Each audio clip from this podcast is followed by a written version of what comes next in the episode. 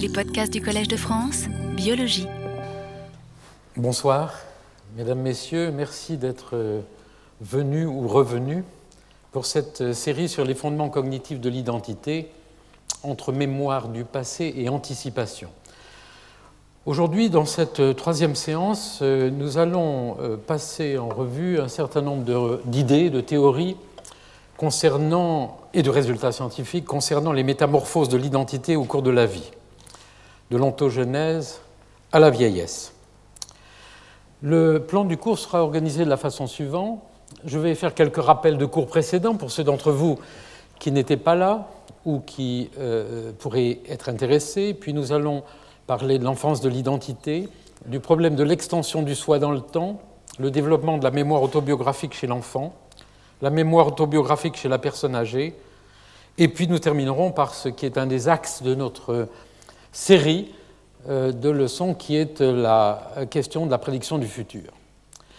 Alors je voudrais vous rappeler que dans le premier cours, j'ai euh, indiqué l'étendue du champ euh, de l'identité en vous montrant le plan de ce livre de Stéphane Ferret, qui passait en revue différents concepts et principes de l'identité, avec cette implication du travail sur ce concept des philosophes depuis Aristote, les questions d'identité de diversité, et euh, enfin euh, tout le grand chapitre de l'identité euh, personnelle, avec en particulier le livre de Ricoeur, sur lequel je reviendrai quelques instants aujourd'hui. Nous avons aussi, à la suite de ces lectures et de cette exploration de ce champ immense qui dépasse de beaucoup ce qu'un physiologiste peut essayer d'aborder, formuler quelques hypothèses. D'abord, l'identité, ce n'est pas être identique, c'est être unique. Euh, ne pas confondre appartenance et identité. Et j'ai cité cette phrase que dit le raciste, il vous traite comme si votre identité s'épuisait en l'une de vos appartenances. C'est Michel Serres qui écrit ça dans L'incandescent. Il y a des niveaux multiples d'identité qu'il faut donc analyser en physiologiste. L'identité est un processus dynamique tendu entre la mémoire du passé, la prédiction du futur et la création d'un présent. C'est toute la problématique que nous avons déjà analysée et que nous reprendrons aujourd'hui. L'identité est fondée sur une intersubjectivité, nous l'avons évoqué, je l'évoquerai chez l'enfant aujourd'hui et nous le reprendrons surtout dans le cours de la prochaine fois. L'identité n'est pas basée sur ce que le langage déclare, que je suis, mais sur l'action que j'ai faite. Et c'est pour cela que nous avons examiné les mécanismes de la mémoire épisodique, rétrospective, ou bien sur l'action que je peux faire, c'est le concept de puissance d'agir, et c'est la raison pour laquelle la question de l'agentivité est et a été centrale dans notre examen. Dans le premier cours, nous avons décomposé ces hypothèses avec l'examen successivement des mécanismes de la constitution du corps propre, les mécanismes cérébraux de l'agentivité, le soi, et nous avons déjà analysé la mémoire autobiographique, épisodique, sémantique, que nous avons définie, et puis nous avons déjà montré des recherches d'imagerie cérébrale sur euh, les bases neurales de la prédiction du futur, de l'utilisation de la mémoire du passé dans un espèce de voyage mental pour prédire le futur. Donc l'identité dans cette allée et venue permanente entre le passé et le futur. J'avais évoqué, je vous le rappelle, euh, les bases du corps naturel, du corps propre, qui est déjà organisé dans les gènes, et j'avais mentionné ces travaux d'Alain Prochian, notre collègue, sur les gènes de développement qui sont disposés sur le chromosome de façon ordonnée, collinéaire, avec l'organisation spatiale qu'auront les parties du corps, cette homonculus génétique que l'on retrouve jusqu'à l'organisation euh, non seulement spatiale euh, des gènes, mais aussi des différentes structures du cerveau jusqu'au cortex. Nous avons aussi consacré du temps à l'analyse d'une partie du cerveau qui euh, va du cortex pariétal et la jonction pariéto-temporale ici, jusque tout le long du lobe temporal, et nous avons examiné euh, les différentes fonctions des différentes aires de cette euh, partie du cerveau, si importante pour la constitution du, soi, du corps propre, les relations, comme l'avait dit Penfield il y a longtemps, entre le corps propre et l'espace. Et j'avais déjà évoqué l'importance de ces structures dans les relations sociales. Et la dernière fois, à la dernière leçon, il y a 15 jours, qui a été consacrée à la pathologie de l'identité, parmi d'autres aspects de la pathologie que nous avons évoqués, j'ai insisté sur l'importance de cette euh, région qui va de la jonction temporopariétale euh, tout le long du, euh, du, lobe temporal dans les phénomènes autrefois mystérieux, mais aujourd'hui mieux compris, que sont les phénomènes d'autoscopie et autoscopie sortis du corps, dont nous commençons à comprendre les bases neurales et qui sont extrêmement importantes dans toute une série de pathologies psychiatriques et neurologiques. Aujourd'hui, euh, nous allons aborder ces problèmes de l'ontogenèse et de la vieillesse, vieillissement de la notion d'identité, ces transformations, et euh, à partir d'un certain nombre de thèses ou d'idées, euh, le fait que l'identité corporelle change au cours de la vie, et ceci ne peut pas ne pas avoir une influence très importante sur notre identité, le fait que les changements du soi sont liés au changement de point de vue, ce qui est une introduction à ce dont nous reparlerons au prochain cours euh, lorsque nous examinerons l'empathie, les relations spatiales entre soi et autrui. Nous allons reprendre la question de la mémoire autobiographique en regardant euh, son évolution au cours de l'ontogénèse et en particulier le filtrage des mémoires du passé pour inhiber ce qui n'est pas pertinent ou ce qui est douloureux et nous mentionnerons les questions de la mémoire narrative des scénarios du passé. Et puis je terminerai avec euh, l'anticipation du futur et euh, nous évoquerons euh, le rôle possible des fonctions exécutives dans ces mécanismes. Voyons tout d'abord ce qu'on peut appeler brièvement l'enfance de l'identité. Je n'ai pas le temps d'entrer dans le détail de cette évolution des théories, mais il y a actuellement une euh, évolution extrêmement intéressante des euh, théories euh, concernant le développement de l'enfant. Je ne suis pas un spécialiste du développement de l'enfant, mais on doit constater qu'il y a une critique radicale de modèles piagétiens ou néo-piagétiens de psychologie du développement. Ces modèles ont été et sont souvent ou ont été des modèles de ce qu'on appelait la coordination-activation d'unités structurales, c'est-à-dire la coordination d'ensemble de capacités euh, qui, se, combinent, qui se remettent en cause, etc. Et euh, il y a eu assez peu d'intérêt pour un mécanisme fondamental sur lequel je partage des idées, notamment avec le psychologue euh, qui travaille pas loin d'ici, Olivier Houdet, avec des psychologues comme, par exemple, des spécialistes du lobe frontal, c'est-à-dire le rôle de l'inhibition. En effet, le développement des fonctions cognitives chez l'enfant et sans doute aussi de l'identité n'est pas seulement dû à la combinaison ou à l'apparition de facultés, mais à la capacité que nous avons d'inhiber euh, non seulement des, fonctions ou des capacités anciennes, mais d'inhiber certaines représentations de nous-mêmes. Et euh, je mentionne pour les spécialistes l'intérêt que euh, représente le modèle de Pascal Léon dont j'avais euh, décrit les, éléments il y a euh, quelques années. je signale ce petit livre, qui est tout petit pour les personnes qui ne voudraient pas lire des, gros manuels, qui a été édité par Sylvie Grussoff, L'identité qui suis-je, et qui contient un certain nombre de chapitres de spécialistes de ces questions,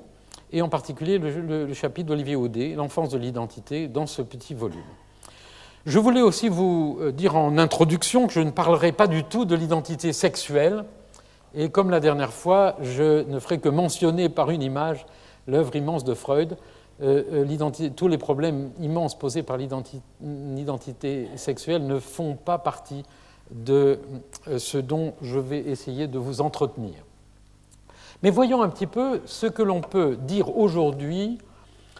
euh, du développement de l'enfant qui peut avoir quelque chose à voir avec euh, la construction de son, de son identité personnelle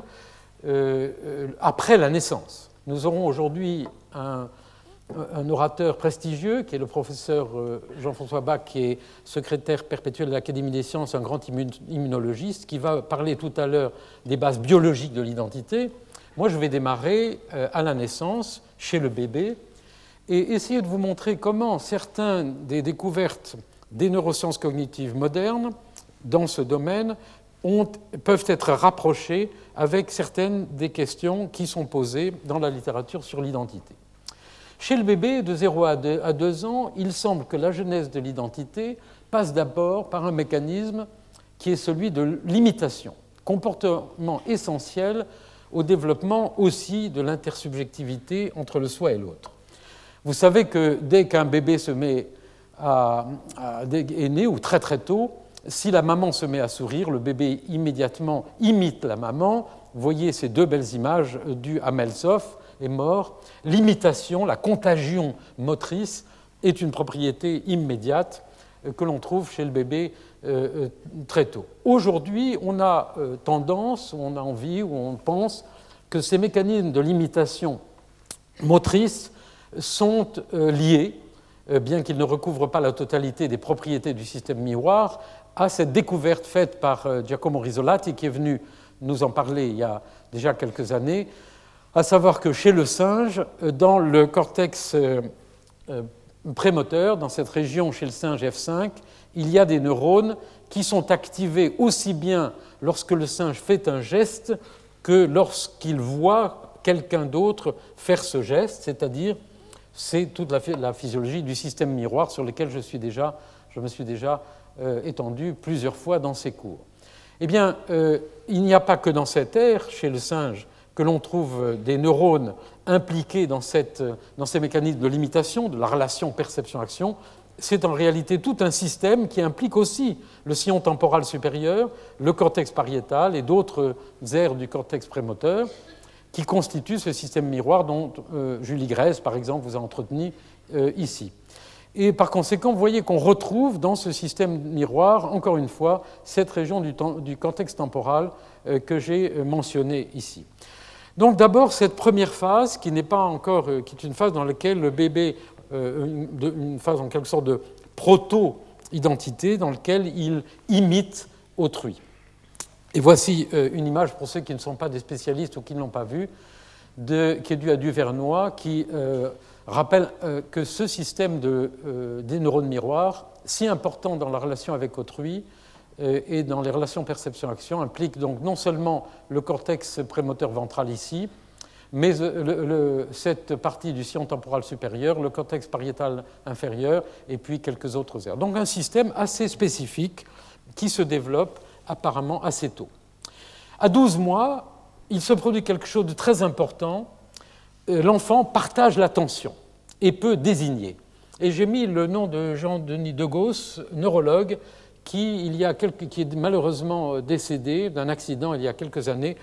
et qui avait décrit une pathologie qui euh, euh, est actuellement aussi étudiée par euh, Anne-Catherine Bachot-Lévy, qui est une pathologie de la désignation. Le bébé peut pointer, le bébé peut montrer, mais il pointe, il est seul et il pointe. À partir d'un an, il désigne, c'est-à-dire qu'il montre à quelqu'un, comme si je vous montre quelque chose sur cette diapositive. Désigner, ça n'est pas seulement pointer, c'est introduire autrui dans une relation je, tu, il, dans la relation avec un objet. Donc c'est déjà une forme en quelque sorte élémentaire d'apparition d'une identité, puisque c'est un jeu en quelque sorte entre le monde extérieur, le, moi et le moi d'autrui. Et voici un papier. On doit à Tomasello euh, toute une série de très belles études euh, publié dans Developmental Science, mais voici un exemple. Vous voyez que ce, cet enfant, en quelque sorte, est déjà engagé pour montrer ce petit ours dans un jeu complexe. Euh, il, désigne, il montre, il ne se contente pas de pointer. Et ceci fait partie d'un chapitre des neurosciences cognitives modernes et de la psychologie du développement qui est euh, sous le nom de l'attention conjointe. L'attention conjointe est un des mécanismes de la base de la relation avec autrui et, bien sûr aussi de la conscience de soi. Et il y a une véritable euh, des tentatives d'une typologie de l'attention conjointe. Il peut y avoir un jeu relativement euh, l'attention simple, simplement je suis tout seul et je regarde l'objet. L'attention conjointe dans laquelle je suis impliqué comme dans l'image euh, précédente, dans un jeu à plusieurs, ou à deux en tout cas, autour d'un objet. Et puis il y a toute une série de complications qui euh, éventuellement impliquent ce qu'on peut appeler la théorie de l'esprit, c'est-à-dire le fait que je, je peux engager autrui euh, dans une attention conjointe dans un objet, mais en même temps, je commence à développer une imagination de euh, l'attention qu'autrui porte à l'objet, c'est-à-dire je commence à imaginer maintenant, par exemple, ce que vous pensez de ces diapos, etc. Donc l'attention conjointe, c'est déjà l'introduction euh, du soi seul, en quelque sorte, dans ce jeu social sur lequel nous reviendrons la prochaine fois à propos de l'empathie. Alors, ensuite, peu avant deux ans, advient une étape fondamentale, la conscience de soi, qui est attestée évidemment dans la première stade par la, reconnaissance dans le miroir, chapitre essentiel de toutes les psychologies du développement, mais en réalité, il y a toute une série de niveaux de la conscience de soi qui se construisent au cours des cinq premières années. Et pour refaire un point sur cette question-là, en relation avec l'identité, j'ai invité euh, le professeur Philippe Rochat, qui viendra euh, parler la semaine prochaine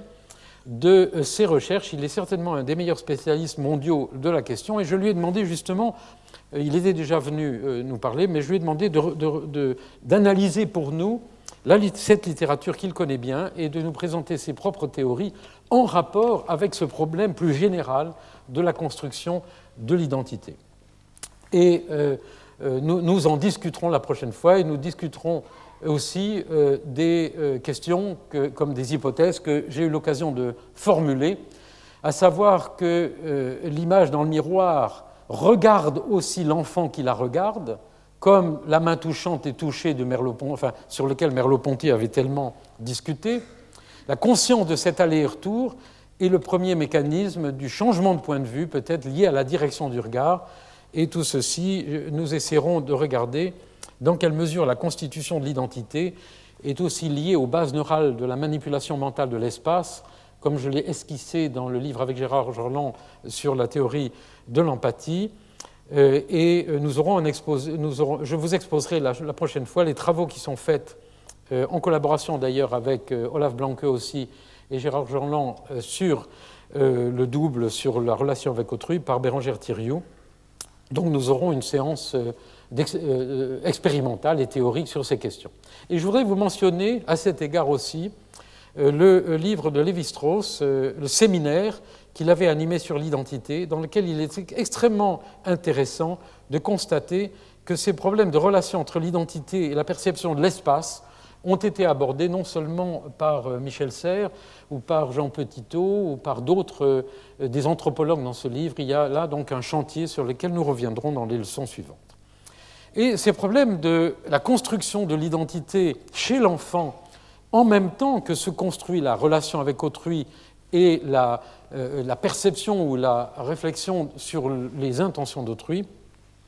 est aussi euh, l'objet de recherches extrêmement intéressantes, faites notamment par de grands psychologues comme Elisabeth Spelke, qui a montré qu'entre 2 et 6 ans, l'enfant doit élaborer euh, ce qui a été appelé par toute une série de physiologistes, de, neurologues, la théorie de l'esprit, à partir de ses propres pensées, croyances, désirs et de ceux des autres. Alors les expériences sont extrêmement nombreuses, beaucoup d'entre vous, les spécialistes ici, les connaissent très bien. Voici un exemple de paradigme.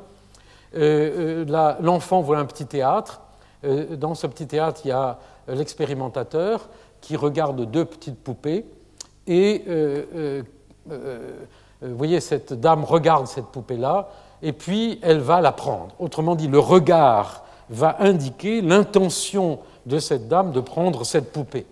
Ici, l'enfant, on habitue l'enfant à ce que la dame prenne la poupée qu'elle regarde. Là, il y a une espèce d'habituation pour deviner l'intention du geste d'après la direction du regard. Et puis, ensuite,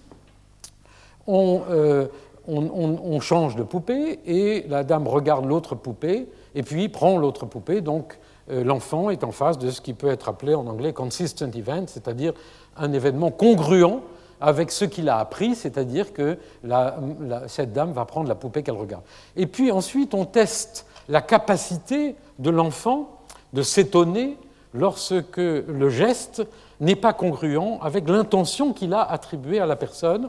Et alors que la dame va regarder cette poupée, vous voyez qu'elle va saisir l'autre poupée, et euh, le jeu des psychologues dans des paradigmes assez complexes consiste à utiliser cette situation de non-congruence entre une euh, intention qui a été répétée et un geste pour euh, évaluer le fait que l'enfant a bien deviné l'intention de la personne. Et ça n'est qu'à 12 mois, l'enfant ne distingue pas encore entre congruent et incongruent, consistant et inconsistant, et euh, ça n'est qu'entre 2 et 6 ans que s'élabore peu à peu ce que les psychologues ont appelé la théorie de l'esprit. Donc ce jeu entre euh, euh, soi-même et l'intention de, l'autre. Et les psychologues ont construit un certain nombre de modèles à partir d'expériences comme celle-là, et je voudrais vous montrer quelques-uns de ces modèles, simplement pour que nous puissions saisir à la fois l'étendue du problème et la variété des théories qui ont été élaborées. Alors d'abord, euh, il y a des modèles comme celui qui ont été publiés ici, euh, il y a déjà euh, quelques années, c'est Tomasello en fait, c'est déjà publié, sur la progression de l'engagement réciproque au cours de l'ontogénèse, avec ce passage de l'imitation simple au partage des intentions, d'attention, de l'affect, etc., avec trois étapes, vers trois mois essentiellement finalement un engagement diadique, le partage des émotions, impliquant peut-être le système miroir ou d'autres systèmes d'imitation, puis ensuite, vers neuf mois, l'apparition jusqu'à un an environ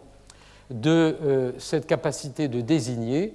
et les engagements triadiques, euh, le partage de buts en quelque sorte dans la relation avec autrui, et enfin, euh, à partir de 14 mois, un petit peu plus d'un an, les,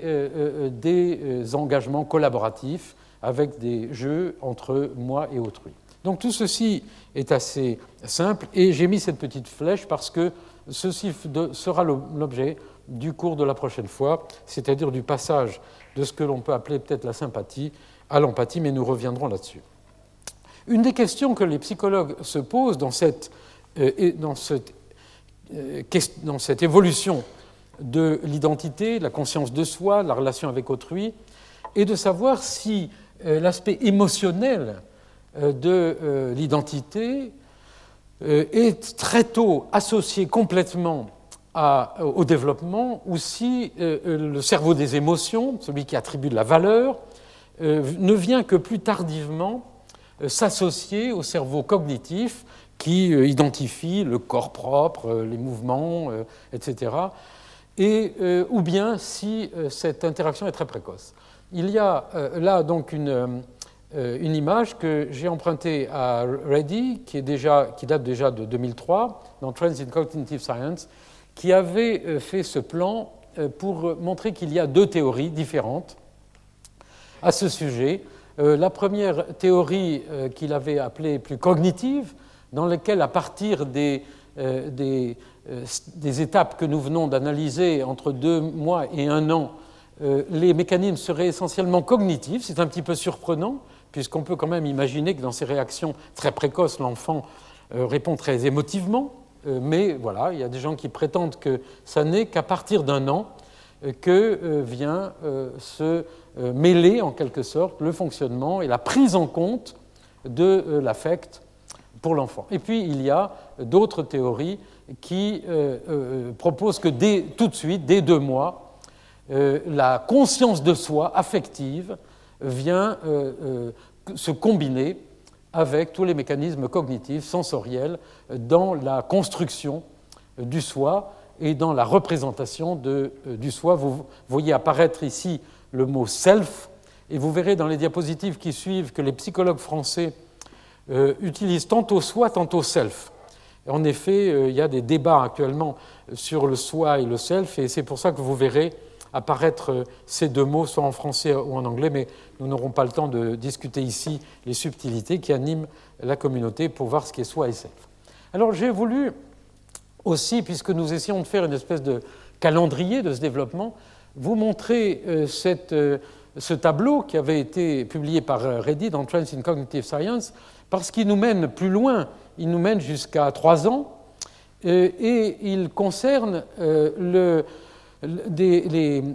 l'apparition en quelque sorte ou le développement de ces aspects affectifs dans la conscience de soi. Alors je n'aurai pas le temps euh, d'aborder beaucoup ces questions de l'affect euh, dans, le développement de la conscience de soi, mais je voulais euh, mentionner ici qu'il y a une littérature sur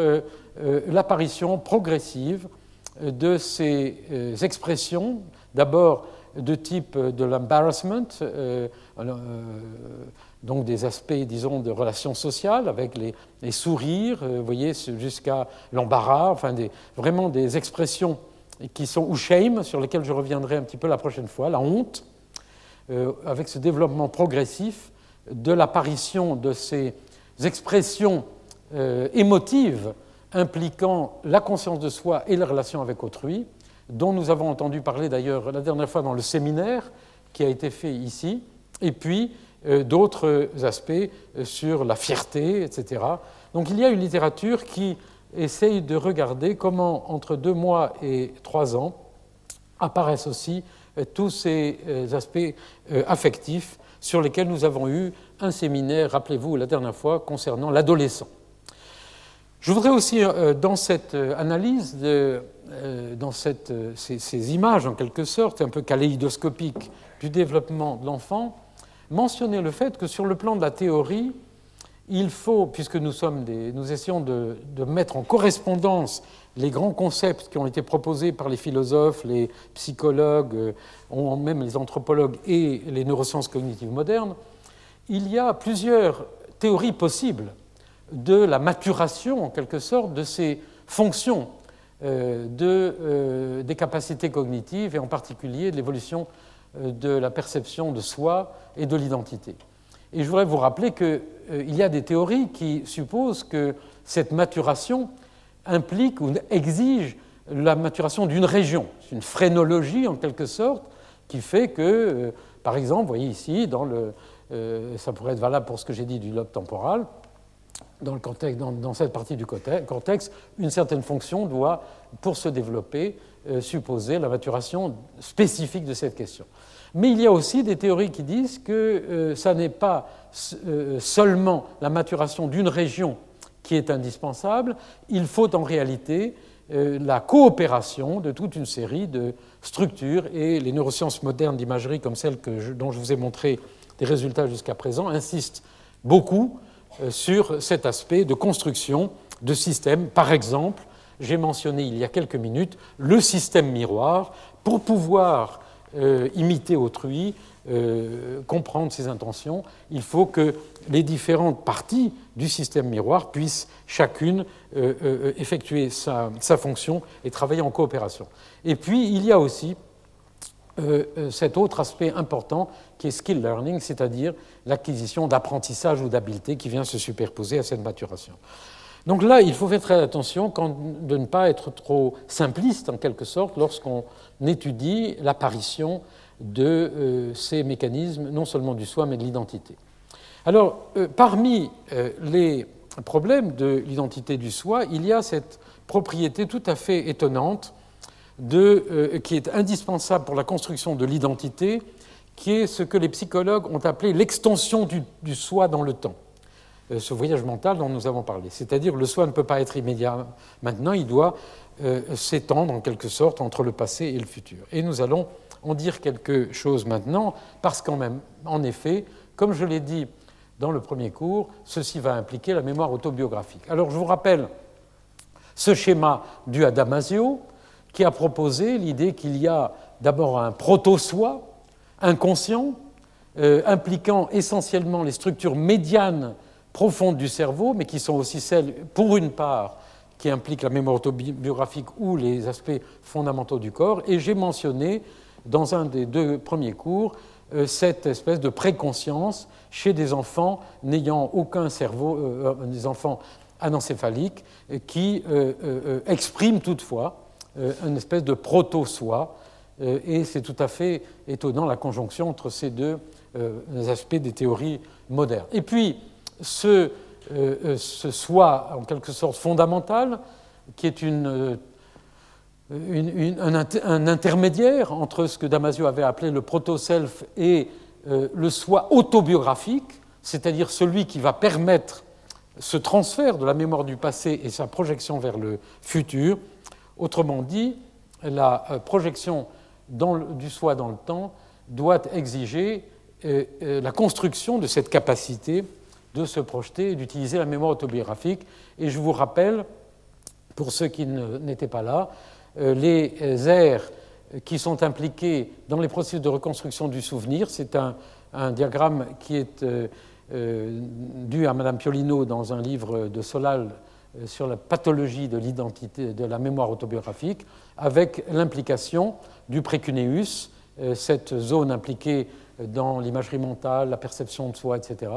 les zones du cortex frontal ou préfrontal, et notamment l'orbitofrontal dont nous avons parlé la dernière fois, et puis toutes ces structures ici euh, du, cerveau médian, l'hippocampe, l'émotion, l'amygdale, et puis les, zones du, lobe temporal. Donc le circuit euh, que nous avions examiné. Je vous rappelle aussi, pour terminer ce rappel, les deux composantes de la mémoire autobiographique qui contribuent au soi, avec la mémoire épisodique et, ses, ses, souvenirs. Vous verrez dans un instant euh, euh, cette construction au cours de l'enfance et, ça, et comment elle évolue aussi au cours de l'âge, avec une composante euh,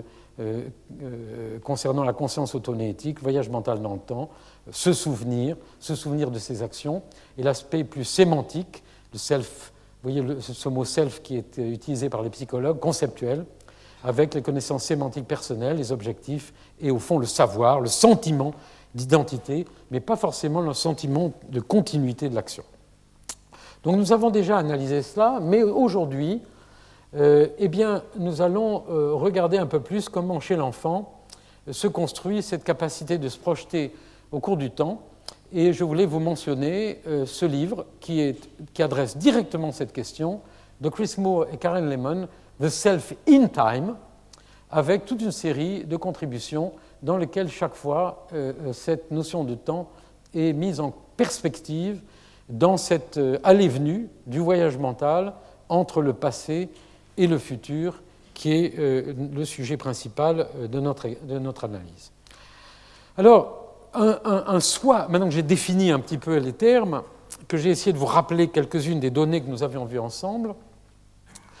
eh bien, on peut, on peut, utiliser, si vous le voulez bien, ce langage et dire qu'un soi étendu dans le temps implique donc une mémoire autobiographique et une conscience de la continuité du soi. Et euh, l'enfant, s'il veut construire cela, il doit lier les événements en utilisant les outils cognitifs à sa disposition à tous les stades du développement, c'est-à-dire dans les stades dans lesquels il élabore ses différentes capacités. Et voici un modèle euh, qui est euh, dû à Melissa Wenrosh, qui propose euh, la conjonction d'un certain nombre de capacités, y compris des choses un peu mystérieuses pour moi, mais dont que nous évoquons éventuellement dans le dernier cours, la métacognition sociale, qui peut conduire à, à, ce soi autobiographique. Donc vous voyez qu'il y a là maintenant des, des, modèles, en quelque sorte, qui essayent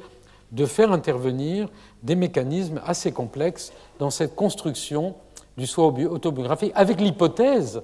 que ceci se construit étape par étape au cours du développement de l'enfant pendant les premières années de la vie, entre 0, disons, et 10 ans. Et euh, voici euh, donc sur ce thème du développement de la, euh, mémoire autobiographique un autre modèle qui est dû à un grand spécialiste de la psychologie de l'enfant et du développement, qui est un modèle des changements de conscience de soi dans le temps. Il euh, propose l'idée que l'enfant doit donc élaborer, avec la maturation des différentes parties des opérateurs de son cerveau, une capacité de relier les événements personnels,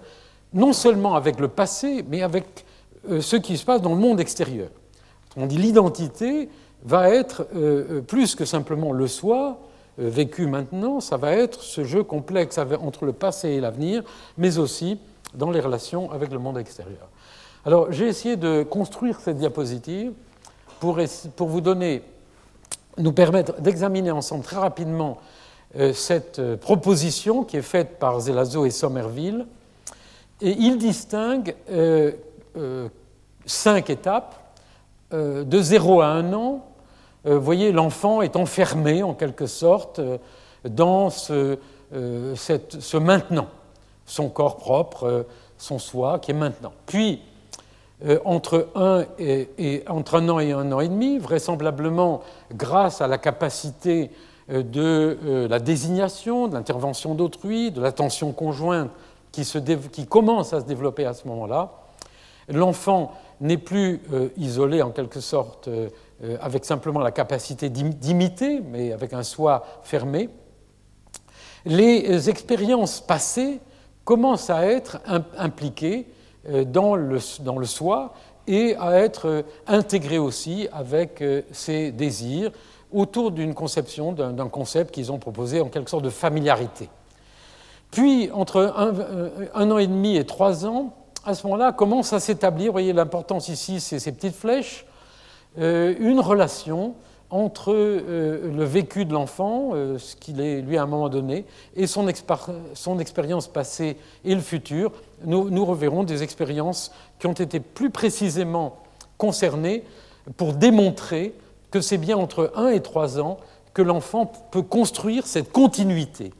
de l'identité du soi entre le passé et le futur. Mais c'est une, étape importante. Et puis, proposent ces psychologues euh, au-dessus euh, de, entre 3 et 4 ans, à ce moment-là, il y a un jeu très intéressant dans lequel le monde extérieur commence à être pris en compte, car l'enfant peut se décentrer temporairement. Il peut sortir de lui-même, et vous voyez ici le lien avec le cours précédent sur la pathologie de l'éotoscopie, otoscopie, etc. L'enfant peut sortir de lui-même pour aller en quelque sorte déplacer son moi dans le monde de façon très intermittente, il n'est plus enfermé dans son soi, et il peut relier d'une certaine façon euh, ce flux qu'il a commencé à établir entre le passé et le futur de son identité, et éventuellement ce qui se passe dans le monde où il peut se mettre euh, temporairement, voir tout ce que nous dirons la semaine prochaine sur l'empathie en particulier. Et puis au-dessus de 4 ans, à ce moment-là, d'après ces psychologues, il faut, euh, on peut étudier la possibilité que l'enfant puisse mener en parallèle un vécu euh, de son identité dans le monde, dans le flux du passé au futur, mais en parallèle imaginer, percevoir, penser à l'évolution du monde à ce moment-là, il peut se décentrer, mais il peut se décentrer à la fois pour percevoir l'évolution de son, de son, identité à lui, mais aussi euh, pour percevoir ce qui arrive au monde avec un modèle qui, vous voyez, est en parallèle. Alors ça, c'est extrêmement intéressant parce que même euh, euh, ça donne une hypothèse sur lequel, éventuellement, après, évidemment, les biologistes, les physiologistes, les psychologues, neurologues ou spécialistes de psycho de l'enfant ont tout à faire, puisqu'après, il faut, il faut éventuellement falsifier le modèle et voir ce qui est vrai et faux là-dedans. Alors, euh, un dernier point sur la, théorie, encore une fois, mais c'est intéressant d'avoir quand même des schémas pour ensuite aller vérifier expérimentalement si tout ceci est vrai ou faux. Euh, sur cette question du lien entre les événements passés, le présent et le futur, des psychologues euh, comme ceux qui, ont, qui, travaillent sur la, capacité de, de, bébés à se rappeler des événements passés, euh, cette conclusion ici vient d'un travail de Mandler et McDonough publié dans le Journal of Experimental Child Psychology, donc euh, euh, avec des expériences très concrètes, et ceux d'entre vous qui sont des expérimentalistes pourront aller lire directement les papiers. Ces psychologues ont montré que les bébés de 11 mois peuvent se souvenir d'événements de nature causale très vite c'est-à-dire quand il s'agit d'événements euh, euh, dans lesquels il y a une relation causale, euh, cause à effet, ils, peuvent s'en souvenir. Mais après trois mois, ils se souviennent d'actions individuelles, mais aussi parfois de l'ordre dans lequel ils sont survenus. C'est-à-dire que, comme vous l'avez vu sur le modèle précédent, il faut attendre quelques mois pour que commence, commence simplement à s'établir la mémoire en quelque sorte de la séquence des événements. Et puis, euh, il y a cette observation que les événements arbitraires, lorsqu'ils ne sont pas causalement reliés, sont bien moins mémorisés. Ça sont des faits euh, euh, expérimentaux. Et puis, il m'a paru intéressant de mettre un exemple comme cela de travail expérimental en parallèle de confronter avec un autre modèle qui est, dû à un très grand spécialiste de ces questions du développement de l'enfant, c'est un, modèle qui est euh, dû à Povinelli development of young children understanding that the recent past is causally bound to the present, le fait que le passé récent est lié causalement au présent, avec ce modèle dans lequel il est dit que les épisodes du, du soi euh, sont d'abord perçus comme des îles dans le temps, puis euh, comme des actions, euh, mais pas associées avec le flux causal du temps. Et enfin, l'enfant relie les événements dans le temps avec leur séquence causale, et ceci évidemment est très proche de ce que vous avez vu dans cette partie centrale du modèle plus général que j'ai montré il y a un instant. Donc il y a quelques aspects expérimentaux qui commencent à valider ces modèles. Mais je voudrais mentionner aussi, puisque nous sommes en train d'essayer de regarder comment chez l'enfant se relie le passé et le présent, ce dont nous avons parlé la dernière fois lorsque euh, le docteur Schneider est venu de Genève nous présenter ses travaux sur les confabulateurs. Pour ceux qui n'ont pas assisté à ce séminaire, les confabulateurs sont les gens qui euh, ont une pathologie particulière du cortex orbitofrontal, de toute cette région ici orbitofrontale, et qui confabulent, c'est-à-dire qu'ils ne sont pas capables, des adultes, pas des enfants, qui ne sont pas capables, dans l'immense réservoir des mémoires du passé, de ce qui leur est arrivé, de prendre, de sélectionner ce qui est pertinent par rapport au présent, et en même temps d'inhiber, car c'est l'inhibition qui est extrêmement importante, d'inhiber toutes les mémoires qui ne sont pas pertinentes par rapport au présent, comme j'essaie d'inhiber dans, dans, tout ce que je vous ai raconté, tout ce qui n'est pas pertinent pour la leçon d'aujourd'hui, eh bien, dans ce travail d'actualisation en quelque sorte de la mémoire autobiographique, il a montré l'importance de cette région du cortex orbitofrontal, par contraste avec les régions qui sont impliquées dans les amnésies plus classiques. Et euh, euh, là aussi, nous avions euh, la dernière fois, le docteur Schiner nous a montré ces travaux absolument passionnants qu'il a faits, qui sont résumés dans son livre The Confabulating Mind, dans Oxford University Press, qui suppose qu'il y a, lorsque nous essayons de nous rappeler quelque chose, imaginez que vous essayez de vous rappeler euh, quelque chose d'il y a une semaine ou quinze jours, il y a un travail euh, qui, euh, à un moment donné du processus de l'activation dans votre cerveau, fait un véritable filtrage, une inhibition de mémoire non euh, non pertinente et dans lequel ces zones du cortex orbitofrontal jouent un rôle important. Et j'ai euh, euh, choisi, là aussi, de mettre sur la même diapositive ce rappel de cette expérience avec ce résultat de l'expérience de Povinelli et al. qui montre dans cet article publié dans Development Psychology en 1999 que ce n'est qu'à partir de 4 ou 5 ans que les enfants peuvent vraiment reliés à un événement passé avec le présent, mais j'ajouterai peuvent inhiber, parce que ceci n'est pas très souvent mentionné dans les articles que j'ai eu l'occasion de lire à ce sujet, ou n'est pas toujours mentionné, ils peuvent non seulement relier un, événement du passé au présent, mais si nous tenons compte de ce que Schneider nous a montré la dernière fois et ce résultat, mais en même temps, ils ont la capacité d'inhiber les mémoires non pertinentes. Et pour cela, il faut qu'ils utilisent vraisemblablement, et ça c'est euh, une spéculation, mais c'est ce vers quoi tendent les résultats aujourd'hui, il faut qu'ils utilisent ces aires du cortex frontal préfrontal, qui sont des aires extrêmement importantes dans l'inhibition, et ceci nous euh, conduit évidemment à toute la relation de cette littérature avec la, littérature du développement des fonctions exécutives, de tous les mécanismes de sélection et inhibition de l'action euh, euh, qui apparaissent, comme l'ont montré Adele Diamond, par exemple, de Vancouver et d'autres, assez tardivement. Alors, quelques exemples maintenant, euh, ou deux ou trois exemples d'expériences faites par les psychologues sur ces sujets. Les enfants peuvent en effet identifier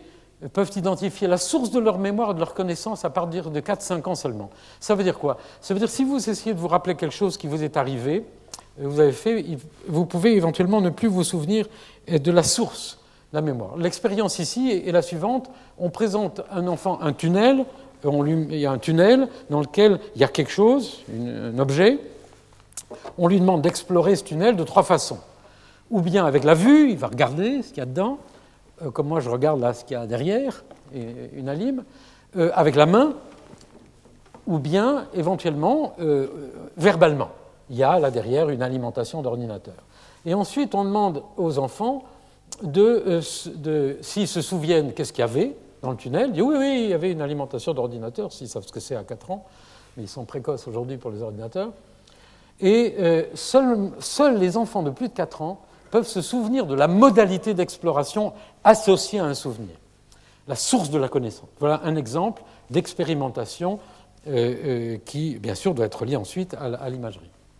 À partir de 4 ans, les enfants ont une compréhension causale de la stabilité du soi. Ça, c'est une expérimentation euh, extrêmement importante sur la relation qu'il y a chez un enfant entre l'action qu'il fait et le, fait que c'est bien lui qui l'a fait. Je vais laisser cette diapositive euh, dans sa complexité. Euh, c'est un travail qui est fait par Povinelli, encore une fois, et Simon, et qui sont des, ce sont des travaux déjà anciens de 1998. Mais vous voyez ici que cette euh, capacité de comprendre la relation causale d'action passée se développe plus particulièrement à partir de cet âge de 4 ans. Donc il y a là toute une série d'expérimentations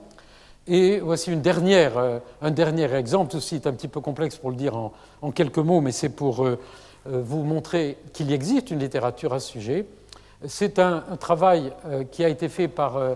Mme Piolino, Estache, etc., publié très récemment, qui, montre que la, qui a essayé d'étudier la différence d'apparition au cours de l'ontogénèse entre les deux aspects de la mémoire épisodique de, la mémoire autobiographique, cette mémoire plus épisodique et cette mémoire plus sémantique, et elle montre que euh, entre euh, le, développement de la mémoire épisodique euh, continue à, évoluer entre 7 et 13 ans. Donc il y a là toute une littérature aujourd'hui qui permet, et c'est ça qui est intéressant, de mettre en correspondance la, à la fois l'implication de certaines aires cérébrales, certains aspects très particuliers de la constitution du soi et euh, le développement chez l'enfant. Et puis je voudrais mentionner très rapidement l'identité narrative. Je vous rappelle que dans le premier cours, nous avions mentionné ce livre de Paul, Ricoeur, philosophe, euh, qui, décomposait l'identité entre l'identité dite idem, l'identité comme ipséité, voire le livre de Paul Ricoeur, et puis le troisième catégorie, qui est l'identité narrative, c'est dans l'histoire racontée avec ses caractères d'unité, d'articulation interne et de complétude, conférée par l'opération de mise en intrigue que le personnage conserve tout au long de l'histoire une identité corrélative de l'histoire elle-même. Et nous avons aussi vu les euh, modèles de Sean Gallagher qui euh, distinguaient une identité narrative en quelque sorte synthétisée, dans laquelle on construit une seule histoire sur soi-même, ou bien un autre modèle disant nous avons dans notre cerveau des, euh, idées, des, histoires de notre vie passée qui sont euh, stockées dans des endroits différents ou combinées différemment, donc l'existence de plusieurs types de modèles. Eh bien, il y a des expériences faites sur le développement de l'enfant actuellement. Les enfants peuvent se rappeler des histoires même à partir de 3 ans, en effet, et ces histoires peuvent être de plus en plus complexes avec le temps. Il y a donc une littérature, euh, ça c'est des travaux de Fivuche, qui est un très bon chercheur dans ce domaine, qui mentionne ceci. Je voudrais, euh, dans les dix dernières minutes, euh, mentionner bien sûr la personne âgée. Qu'est-ce qui se passe à l'autre bout euh, lorsqu'on est âgé? Eh bien, la mémoire autobiographique, et en particulier la mémoire épisodique, est en général moins bonne, c'est bien connu, et il y a des travaux récents d'un certain nombre d'équipes qui ont comparé systématiquement les différentes composantes, puisque c'est ça que nous analysons, de la mémoire épisodique et de la mémoire autobiographique en général. Alors par exemple, euh, un résultat euh, intéressant qui est dû à l'équipe de Schachter, les adultes âgés se souviennent de moins d'éléments internes, c'est-à-dire des éléments euh, du souvenir passé liés directement aux épisodes. J'ai pris l'autobus, liés vraiment à l'action en quelque sorte qu'on a fait à l'épisode. Et, les, vieux ou les personnes âgées introduisent dans la mémoire beaucoup plus d'éléments externes, contextuels ou de détails. On se souvient peut-être moins bien de ce qu'on a fait, mais on se souvient que c'était là, qu'il y avait telle personne, etc. On a tendance, au fond, à perdre, d'une certaine façon, le véritable flux de, la mémoire épisodique pour, se rappeler plus le contexte. Il y a des travaux, vous pourrez voir ceux qui sont intéressés. Ce travail qui est très récent, puisqu'il est de 2008. Et cette, toutes ces études sont évidemment aujourd'hui liées avec des travaux d'imagerie cérébrale. Et voici un exemple que j'ai pris dans un travail récent de Social Neuroscience 2007, qui est dû à l'équipe de Daniel Schachter, euh, c'est une expérience d'imagerie cérébrale, donc c'est classique. On présente euh, au sujet, à des sujets jeunes de 23 ans ou à des sujets de, euh, je n'ose pas dire vieux, de 72 ans, des, moins jeunes de 72 ans, je n'en suis pas très très loin, des, des, mots qui désignent soit eux-mêmes, soit quelqu'un d'autre, qui désignent une qualité gentil, bon, intelligent, etc. Et ils doivent le référer. C'est-à-dire qu'ils voient apparaître gentil, ils doivent dire Ah oui, c'est moi. Ou bien euh, ignorant, alors là, oui, euh, moi je dirais c'est moi directement. Et puis, euh, ils doivent dire si cela désigne bien la personnalité, eux-mêmes ou quelqu'un d'autre, comme par exemple Einstein, alors intelligent, tout le monde dira oui, stupide, ils diront non, etc. Et puis il y a une condition de contrôle dans laquelle, lorsqu'ils voient apparaître le, mot qualifiant euh, ce qui est en haut, ils doivent simplement dire est-ce que c'est en majuscule ou en minuscule? Et le résultat intéressant est euh, lorsque on demande à ces personnes, jeunes ou âgées, de faire ce travail mental de référence à eux-mêmes, en l'occurrence à une qualité, euh, à qualité de même, eh bien, on a une activation de ces aires euh, du cortex médial préfrontal. Vous voyez, très souvent dans toutes ces affaires-là, c'est le cortex médian qui est activé, comme d'ailleurs dans les travaux anciens de Penfield sur le déjà vu, déjà vécu, euh, dont j'ai parlé euh, lors de premier exposé, en tout cas pour une part, et le cingulum médian. Et la principale différence qui a été trouvée dans ce travail, qui est un travail extrêmement complet et complexe, entre les jeunes et les personnes âgées, est dans la valence affective, émotionnelle. Les personnes âgées ont une activité augmentée dans le cortex préfrontal médial dorsal, BA32, 32, pour des items, des items positifs par rapport aux items négatifs. Donc il y a là tout un jeu intéressant, une recherche nouvelle sur l'évolution non seulement du contenu de la mémoire, détails, épisodes, mais aussi de la valence affective. Donc là, euh, et je voulais vous mentionner aussi euh, ce travail qui a été fait par l'équipe de Eustache, Piolino, etc., sur l'exploration de la mémoire autobiographique sur cinq périodes de vie chez des sujets sains ou âgés d'environ 65 ans. Avec le protocole est extrêmement complexe, on utilise un recueil d'indices auprès du conjoint, etc. Enfin, il y a tout un travail euh, de paradigme expérimental pour que le résultat soit valide. Et le résultat euh, est, euh, sur le plan comportemental, il y a des résultats intéressants qui sortent ici. Par exemple, le fait que les souvenirs encodés par les personnes entre 18 et 30 ans sont, sont extrêmement importants pour fonder l'identité personnelle. Ils jouent un rôle extrêmement important dans cette tranche d'âge, non pas 18 ans ou 30 ans avant, mais dans la tranche d'âge quand j'ai eu entre 18 et 30 ans, mes souvenirs de cette période sont particulièrement importants pour fonder euh, euh, l'identité que j'ai aujourd'hui ou les souvenirs que j'ai de moi-même à cette époque-là. Et euh, ce travail a aussi montré, bien sûr, l'implication d'un certain nombre d'aires du cerveau dans cette réviviscence des événements passés. On retrouve le précuneus bilatéral dont je vous ai parlé lors du premier exposé, cette région du cortex ici à l'arrière, au-dessus du cortex visuel, qui est impliquée dans l'image de soi, l'imagerie mentale, etc. Le, euh, euh, le, lobe temporal supérieur et, médian, dont nous avons déjà beaucoup parlé, et l'hippocampe, avec euh, des activations bilatérales hippocampiques. Le rôle de l'hippocampe a été confirmé et extrêmement important, et c'est une des explications, bien sûr, des déficits que l'on rencontre dans les grandes maladies comme l'Alzheimer, où, comme vous le savez, l'hippocampe est une des premières structures qui sont atteintes, mais il y a aussi d'autres grandes maladies euh, dans lesquelles euh, cette structure est impliquée. Et puis, euh, certaines, implications intéressantes latéralisées de l'hippocampe gauche dans, la mémoire de certaines parties de notre vie. Et alors là aussi, il y a tout un travail qui est fait actuellement, qui est extrêmement intéressant, euh, de dissection pour essayer de comprendre euh, quel est le rôle de chacune de ces structures du cerveau dans les différentes sous-composantes, puisque les modèles que j'ai présentés tout à l'heure sont des modèles qui essayent de décomposer cette, construction de l'identité en fonction de la mémoire autobiographique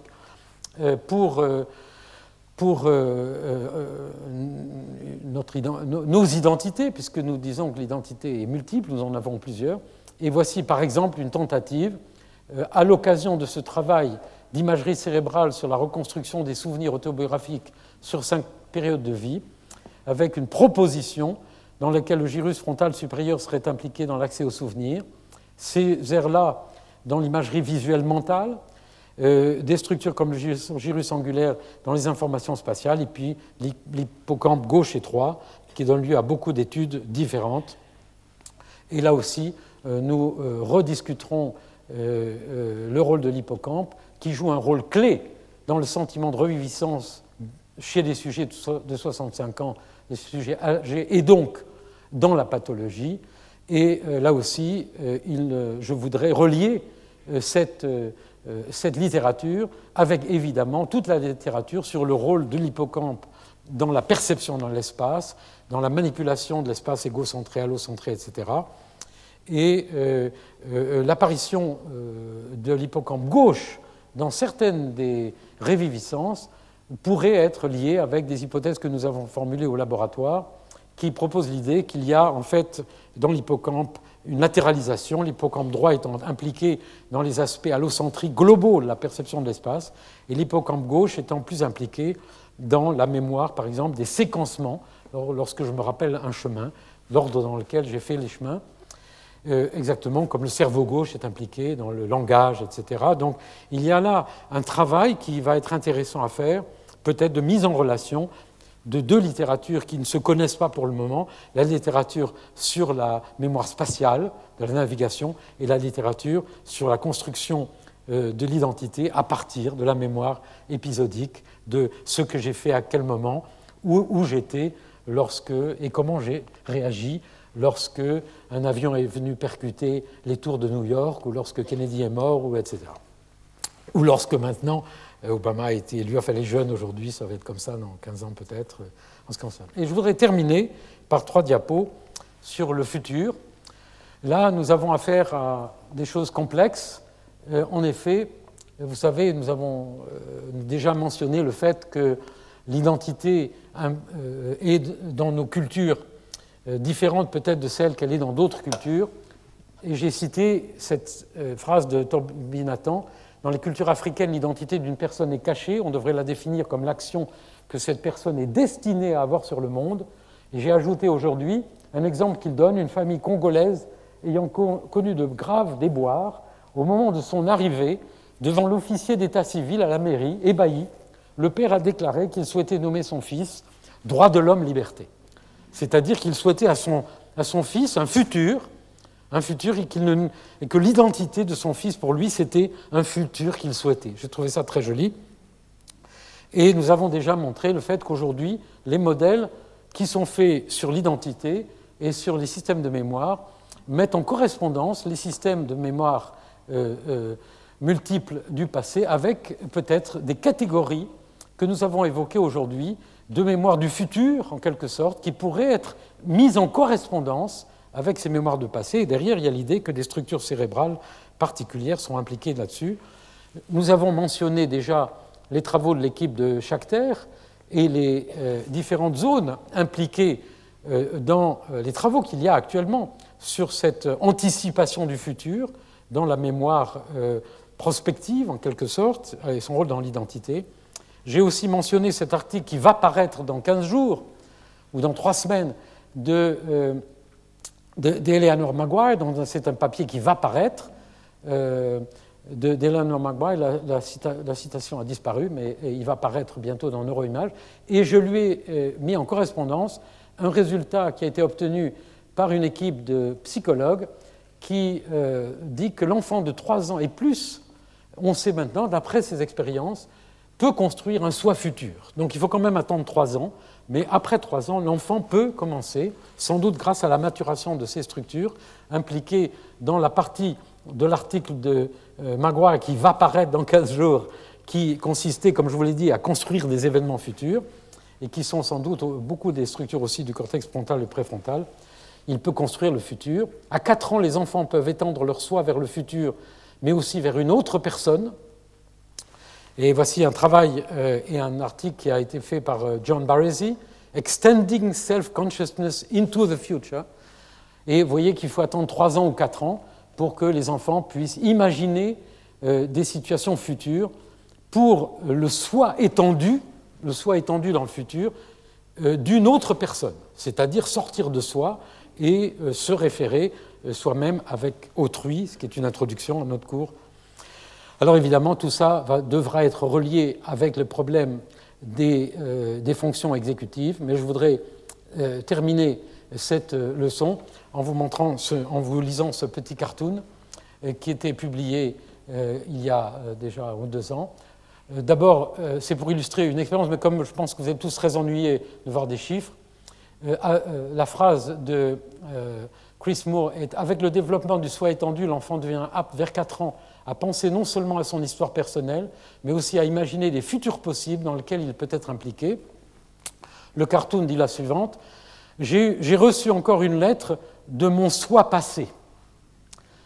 Que dit-il? Qu'est-ce qu'il y a dans la lettre? Cher futur Calvin, j'ai écrit ceci plusieurs jours avant que tu la reçoives. Tu as fait des choses que je n'ai pas fait, tu as vu des choses que je n'ai pas vues, tu sais des choses que je ne sais pas, euh, tu as de la chance, ton ami Calvin. Euh, et Calvin dit en, pleurant, il dit, je suis tellement triste pour moi-même il y a deux jours. Et le chat lui répond, pauvre toi, il n'était pas toi. Et euh, pour introduire l'exposé que nous allons entendre dans cinq minutes du professeur Bach, je voudrais terminer en disant que tout cela ne sont que des petites étapes pour comprendre l'identité et mettre en relation les aspects de biologie fondamentale avec les choses si complexes que j'ai montrées aujourd'hui, voici euh, dans le livre euh, du séminaire de Lévi-Strauss une phrase qu'a prononcée Lévi-Strauss à la suite de l'exposé d'Antoine Danchin, qui était venu exposer tous les aspects génétiques de cette affaire. Lévi-Strauss a dit Jusqu'à présent, l'identité était une notion à la fois subjective, collective et synchronique. Avec vous, nous arrivons à une nouvelle perspective qui est objective, individuelle et diachronique. En vous écoutant, je me demandais si dans cette biologie considérée comme un des mythes de notre société contemporaine, quelque chose de l'identité subsiste encore. Quand on croit atteindre l'identité, on la trouve pulvérisée en miettes. Eh bien, je vous remercie de votre attention. Nous allons faire cinq minutes de pause et après, je vous propose de venir écouter l'exposé du professeur Jean-François Bach sur les bases biologiques de l'identité. Merci beaucoup. Retrouvez tous les podcasts du Collège de France sur www.collège-de-france.fr.